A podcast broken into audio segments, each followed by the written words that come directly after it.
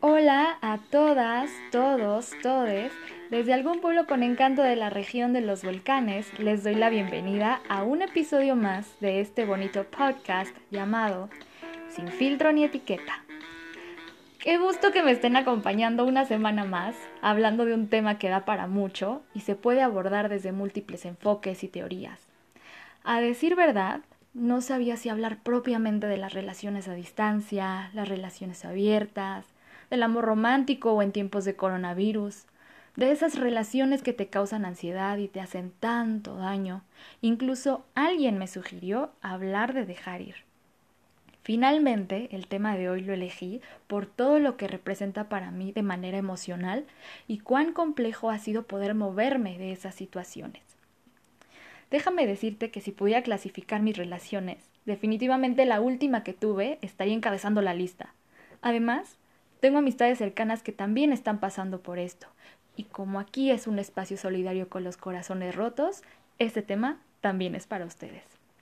Así que te invito a que te pongas cómoda, cómodo, para que hablemos sin filtro ni etiqueta de esos amores que están destinados a no ser. Yo ya tengo listo el papel y un par de dulces por si esto se descontrola y termino a moco tendido. Antes de entrar de lleno, quiero compartirte esta frase de Roberta Woodward que me gusta mucho y dice así. El amor es calientito y suavecito, riega y florece. No marchita, no consume, no angustia. El amor se trabaja, pero no cuesta trabajo. Uf, cuánta verdad puede caber en tan pocas palabras la interpreto como una aproximación a esos aprendizajes que me han dejado las relaciones que he tenido. Este tipo de amores destinados a no ser tienen muchos matices. Se me ocurren aquellos que alguna vez fueron, pero que ya no lo son, aquellos que nunca terminaron de formarse, y las famosas relaciones tóxicas que tienen una serie de conductas violentas con apego ansioso que incluso pueden derivar en violencia de género. Y es que son tan adictivas porque se alimentan de tres cosas, de la idealización, la nostalgia y la esperanza. Es precisamente la idea tan equivocada que tenemos de las relaciones la que entorpece todo el proceso y no nos permite ver desde un punto de vista racional ni objetivo a la otra persona ni al tipo de relación que nos estamos ofreciendo. Hay a quienes les basta la mínima interacción para comenzar a idealizar a la otra persona. Por ejemplo, que apenas alguien te esboce una sonrisa es razón suficiente para comenzar a cuadrar apellidos, comenzar a elegir el nombre y hasta empiezas a planear la boda. La idealización no es algo que llegue sola.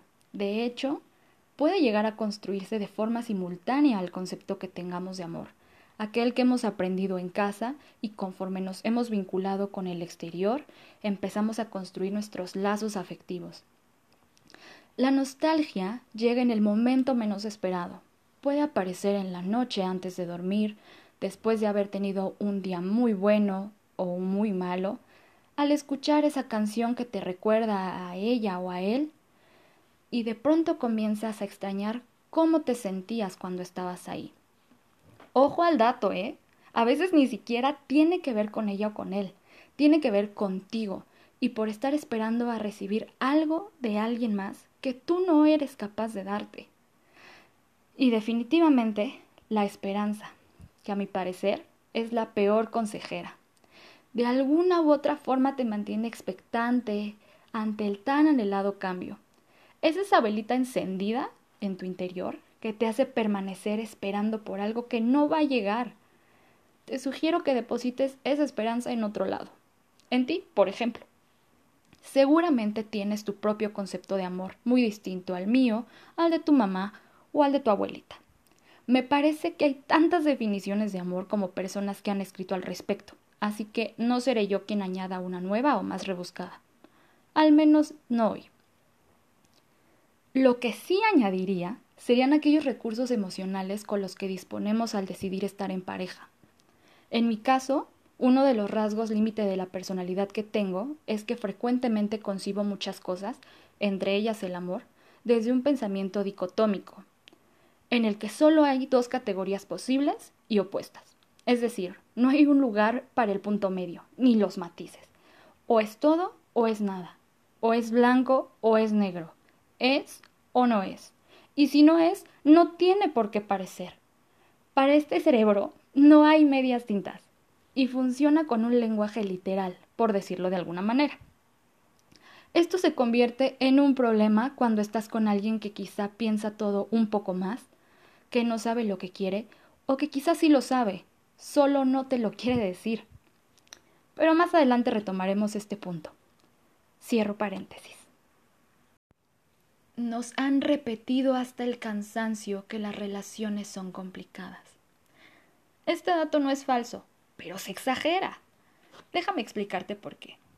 A mi parecer, todo resulta complejo cuando no hay claridad ni congruencia entre lo que se dice, se hace y se demuestra. Por lo tanto, considero que esta afirmación tiende a caer en una postura bastante derrotista. Lo interpreto como un tú sabías a lo que venías, es lo que toca, todas las personas tenemos que pasar por eso, ni modo, ¿te avientas o qué? Y no debería de ser así. En lo personal, me ha costado muchísimo trabajo entender que el amor no es suficiente ni es garantía para que una pareja funcione. Yo tenía la idea romántica de que el amor era lo más importante y una razón de peso para que las cosas se dieran, sin importar nada, sin importar qué. Y sabes, a veces es doloroso hablarte con la verdad y darte cuenta que, más allá de esperar o buscar a que esa persona cambie, no va a pasar Créeme que de un día para otro no va a despertar dándose cuenta de que su lugar es junto a ti. Deja de esperar. Al contrario, en mi caso, tuve que empezar a replantear qué estoy entendiendo por amor, cómo he estado amando, y si es amor u otra cosa. En una de esas, la relación o lo que sea que tengan solo está funcionando en tu cabeza. Probablemente solo tú estás ahí queriendo de más y hasta por los dos. Chance ni se quieren tanto o ni se llevan tan bien, pero estás tan enamorada o estás tan enamorado que no ves claramente que nunca hubo nada. Por eso es que yo considero que es pésima idea iniciar una relación bajo los efectos del enamoramiento. Difícilmente tendremos la capacidad para detectar y atender las famosas red flags, para retirarnos a tiempo o incluso para hablar lo que queremos en una relación. Creo que alguna vez nos ha pasado que de pronto conoces a esa persona en la que aparentemente has encontrado todo lo que buscas. Es el deseo hecho realidad ante tus ojos, apersonándose ante ti. ¿Y qué pasa? Pues te enamoras profundamente. Y no, no tardas mucho en darte cuenta que no va a suceder, y si sucede, que no va a durar porque es demasiado bonito para ser verdad. Ya sea porque una de las partes quiere tener descendencia, la otra no, porque la relación es a distancia y a veces resulta complicado compaginar tiempos y rutinas, o porque hay planes de vida tan distintos e incompatibles. Y ya sabes que esa relación no se va a dar. ¿Y entonces qué haces? Te quedas, te enganchas y te aferras a que eso funcione cuando a todas luces se ve que se van a estrellar, se acelera. La vida, el universo o en lo que sea que creas, ya te dijo, te gritó, te imploró de tantas maneras que te vayas, porque ahí no es tu lugar y te vas a lastimar.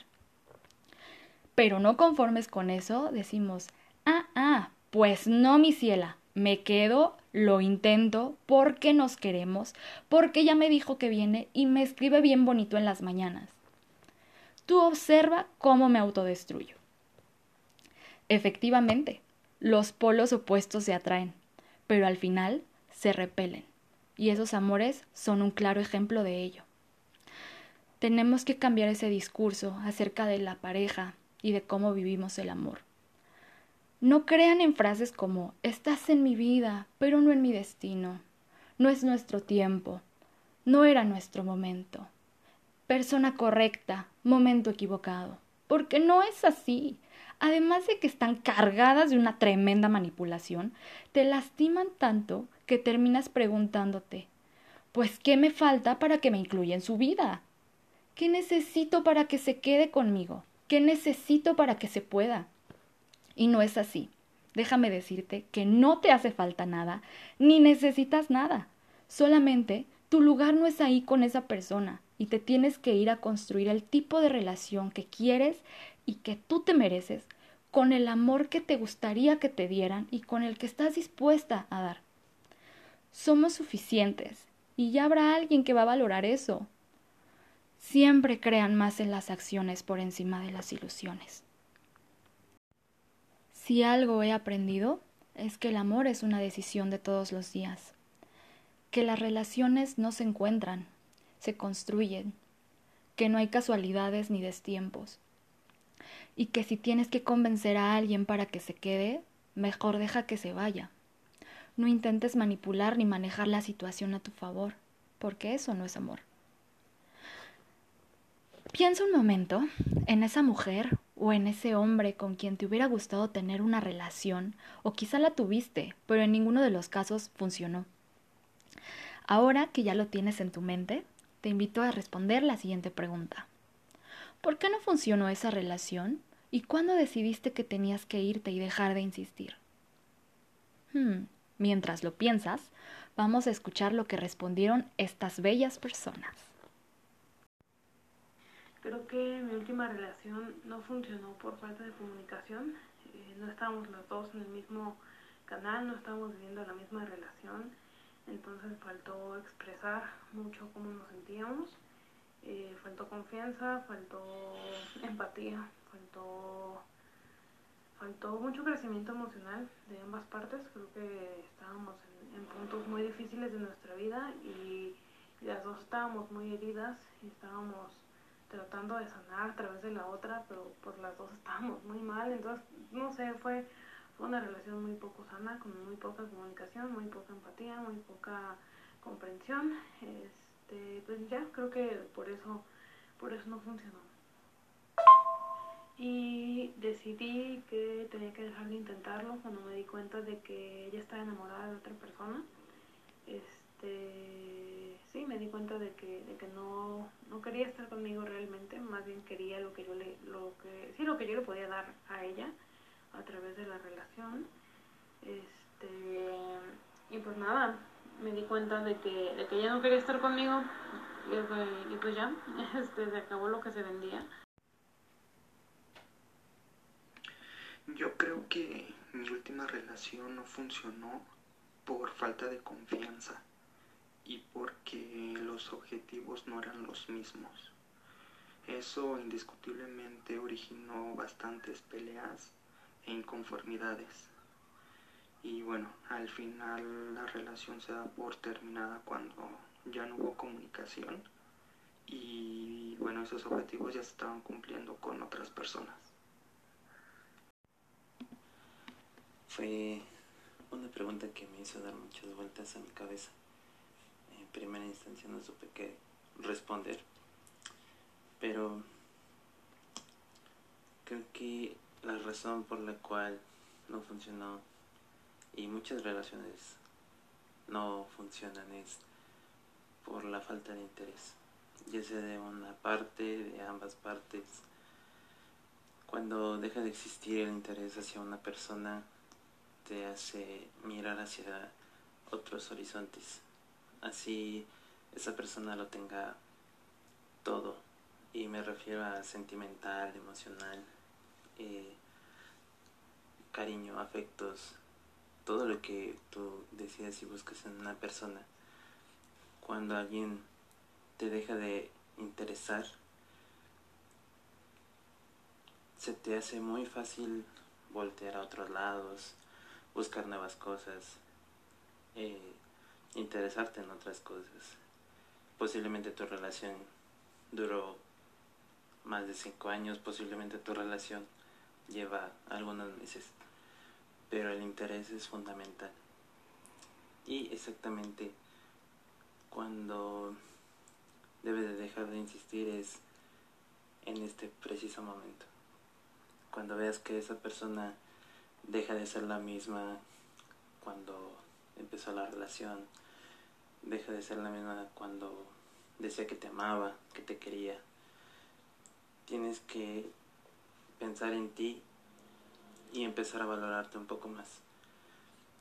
Cuando te aprecias, te valoras y obtienes ese amor incondicional por ti es cuando te das cuenta de muchas cosas y es en el momento en el que debes de dejar de insistir. Solamente así podrás cambiar y, solamente así podrás darle un giro de 360 grados a tu vida. Verás que no es tan difícil como algunos lo piensan. Y yo siempre te he dicho de que cuando una persona pierde el interés por ti, tú debes de hacer lo mismo por ella. Muchísimas gracias por la confianza y por compartirme sus historias. Toda mi admiración, respeto y cariño para ustedes. Ahora bien, creo que es mi turno de responder las preguntas. Estoy temblando, tengo la piel chinita y estoy sudando.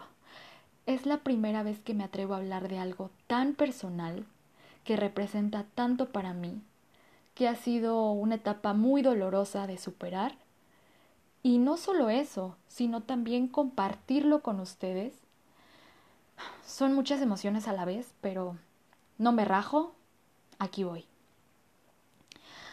Durante dos años estuve agarrada de un amor en el que ya no había más razones para intentarlo. Sin embargo, estábamos tan enganchados que ahí seguíamos, intentándolo una y otra vez, haciendo más grande la herida y prolongando la agonía pese a nuestras circunstancias y bemoles. Reconozco que mantuvimos una esperanza viva, que me tenía la constante sensación de esta vez iba a pasar, ahora sí se va a poder, y siendo prácticamente materia dispuesta para intentarlo por los dos las veces que fueran necesarias. Eventualmente, la situación se fue complicando cada vez más, tanto que las probabilidades de volver a coincidir se reducían me di cuenta que no iba a funcionar, que estábamos yendo contra la corriente, además de que el tipo de relación que nos podíamos ofrecer no nos iba, y eso también es válido decirlo. Llegó el momento en el que me cansé de estar en la intermitencia, la incertidumbre y el misterio. No me gustaba estar con el corazón dividido, ni a la expectativa. Aclaro que no me fui porque no lo amara. Él sabe que lo amé y que lo quiero muchísimo por todo lo que pasamos. No obstante, ya no me alcanzaba para un intento más. Ya no había más que aportar. Era momento de emprender otro camino.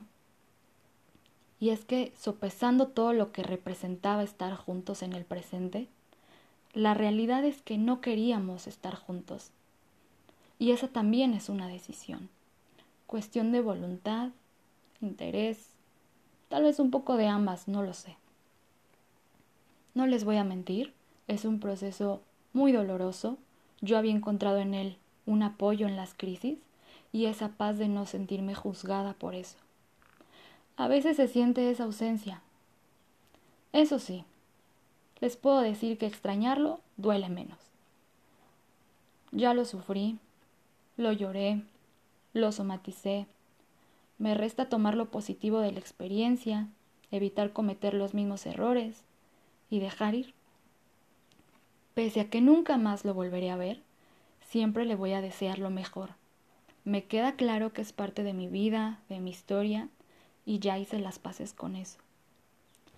Considero que merecemos un apoyo emocionalmente y también merecemos a alguien que esté disponible para nosotras y para nosotros, algo que sea mutuo, donde no tengas que encajar para encontrar tu lugar, con responsabilidad afectiva.